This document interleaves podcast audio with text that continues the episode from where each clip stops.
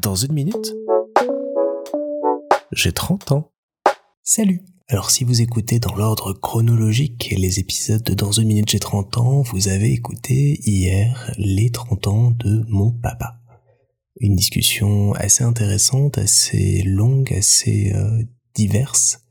et qui a aussi sur la fin abordé la question de la presse écrite. C'était pas un sujet choisi du tout au hasard parce que l'histoire de ma famille y est beaucoup liée du fait que mon arrière-grand-père a créé il y a des années des années maintenant, quasiment 100 ans je dirais, a créé en Lorraine un journal qui s'appelle Le Républicain Lorrain et qui a eu et qui a toujours aujourd'hui un rayonnement régional très fort. Alors je ne sais pas vous donner les chiffres aujourd'hui, mais c'est en tout cas le quotidien de presse écrite qui est euh, le plus connu, je pense, euh, à Metz et sa région. Cette histoire, elle nous suit toujours quatre générations plus tard parce que une grosse partie de ma famille du côté de mon papa a travaillé au sein de ce journal. Mon arrière-grand-père a créé ce journal. Ma grand-mère en a été présidente directrice générale, mon grand-père aussi, mon papa a été directeur général jusqu'à sa vente en 2012. Et moi-même, pendant tout un temps, je me suis demandé si, après mes études, j'allais pas suivre les pas de cette dynastie familiale et les rejoindre à mon tour au sein de l'entreprise. Heureusement, je n'ai pas eu à faire ce choix et j'en suis très heureux aujourd'hui. Tout ça pour vous raconter que j'ai eu une enfance extrêmement bourgeoise, très très très très bourgeoise. Mon grand-père, paix à son âme, avait euh, jusqu'à sa mort plusieurs personnes payées autour de lui pour euh, lui faire notamment euh, ses lessives, sa cuisine et repasser son linge. Donc on était dans une autre époque vraiment de ce point de vue-là et qu'il a perpétué jusqu'à son départ et une haute bourgeoisie doublée d'une, je vais dire, renommée dans la région assez importante parce que notre nom de famille était directement associé à cette euh, énorme machine était, comme on l'appelait à l'époque, le journal. Et c'est ce que je vous racontais en abordant mes premiers pas au collège, c'est que ce journal, bah, ça a eu euh, quelques effets pervers par moments, quand on se présentait, Louis et moi, en cours, à nos professeurs ou certains de nos camarades, bah, certains faisaient très rapidement le lien et on se retrouvait comme ça dans une place euh, un petit peu à part,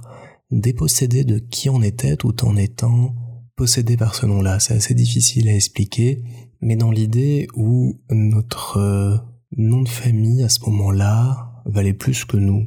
On était de cette famille-là. On aurait pu euh, faire tout et n'importe quoi. On était comme ça.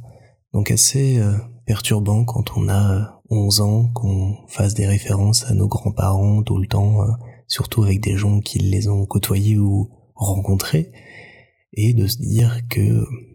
on n'existe pas vraiment aux yeux des personnes qu'on a en face de nous, qu'on représente juste euh, une idée ou quelque chose d'assez indéfinissable. Alors je crache vraiment pas sur mon histoire familiale parce que c'est quelque chose qui m'a permis de me construire, c'est aussi, et je suis tout à fait conscient de mes privilèges, une situation qui m'a permis de faire plein de choses, de découvrir plein de choses, de voyager, de pouvoir faire facilement du sport, de la musique, différentes activités que j'aurais pas pu faire, euh, je pense, en temps normal. Mais je regrette à certains moments qu'on m'ait pas laissé, surtout au niveau du collège, être un petit euh, ado comme les autres. Parce qu'en me mettant comme ça sur un devant de la scène mais que je n'avais pas demandé et qui n'était pas éclairé parce que moi j'avais fait, je pense que je me suis renfermé pour me protéger et que j'ai développé ce que je n'avais pas du tout avant, une grande timidité et euh, un espèce de misanthropisme assez important où euh, je me protégeais beaucoup dans mes relations euh, amicales et tout ce qu'il y avait autour de moi de peur que et ça, c'est malheureusement aussi mes parents qui m'ont mis ces idées-là dans la tête, que les gens soient attirés plus par le nom que par le prénom que je portais, et qu'ils se servent de moi pour accéder à quelle fin que ce soit. Et autant je pense que ça a pu m'éviter effectivement certaines embûches, autant je sais que en pensant comme ça à certains moments, j'ai détruit des amitiés que j'avais avec certaines personnes, J'ai pu raconter des conneries aussi en pensant euh, que ces personnes me voulaient euh, du mal avec des énormes guillemets alors que c'était pas vrai. Et euh, je me suis retrouvé à ne pas faire confiance à grand monde et pas trop à moi-même non plus. Et c'était malheureusement un état d'esprit dans lequel on était plongé constamment et qu'on venait nous rappeler assez souvent. J'ai notamment souvenir d'un de mes parents me disant qu'il ne me donnerait pas le code de sa carte bleue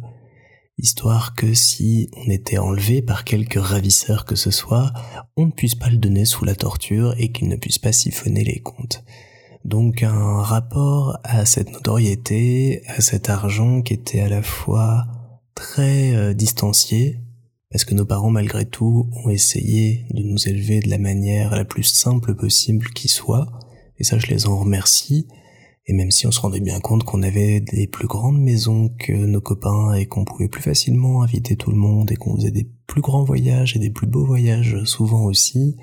on a été élevé dans l'idée générale que le travail est important et qu'il faut pas se reposer sur ses lauriers. ça, ce sont des choses qui m'ont servi par la suite. Mais à la fois en reconnaissant ce que c'était, mais en en ayant très peur aussi un climat euh, très méfiant, très suspicieux par rapport aux autres, qui, comme je vous le racontais, m'a beaucoup affecté et a fait que je me suis euh, un petit peu renfermé, même si j'avais mes groupes de potes euh, pendant mes premières années au collège, j'avais toujours un peu ce sentiment qui m'accompagnait et qui me travaillait toujours. Et vous le savez sans doute, le collège n'est pas non plus une terre d'accueil immensément gentille avec tout le monde, donc en plus de cette couche-là, il y avait effectivement le fait que j'étais un petit gars à lunettes qui aimait bien euh, la magie, la fantaisie et qui était un peu geek à ses heures perdues. Et donc ça m'a un petit peu euh, desservi pendant longtemps. J'ai souvent été le dernier choisi en cours de sport notamment et on se foutait pas mal de ma gueule. D'autant, je pense que ça je vous en avais déjà parlé aussi, mais qu'à cette époque-là, j'ai développé à cause de tout ça une petite euh, boulémie, ce qui faisait que j'étais, euh, ce qui fait que j'avais quelques petites formes à cette époque-là, et que quand on m'a appelé Monsieur Bibendum à la piscine à 12 ans, je n'ai pas du tout, du tout bien vécu ça. Un passé du coup assez dur à, aborder, à revoir aujourd'hui avec euh, mes yeux de quasi trentenaire, mais je veux pas blâmer mes parents parce que je sais pas ce que j'aurais fait à leur place. Je pense qu'ils ont vraiment essayé de nous protéger un maximum, de nous éduquer dans une idée de simplicité et de faire de nous des gens qui savent d'où ils viennent, mais ont la possibilité de faire ce qu'ils veulent ensuite et ne sont pas prisonniers non plus de cet état-là. Même s'il y a eu des moments pas faciles à vivre et à traverser, bah aujourd'hui ça va mieux, même s'il y a encore des petites séquelles aujourd'hui, mais ça j'ai encore de quoi faire tout un épisode là-dessus qui serait très intéressant et qui va bien faire rigoler mes copains. Donc je vais le garder de côté pour l'instant. Et je conclurai cet épisode en disant que même si aujourd'hui je travaille pas dans le domaine de la presse écrite, d'une certaine manière je continue un peu l'histoire de la famille en étant euh, dans les médias et euh, en télé plus précisément. Et malgré tout, malgré ce passé-là, bah, je suis fier de là où il m'a mené et de ce qu'il me permet de faire aujourd'hui. Et le code de la carte bleue de mes parents, c'est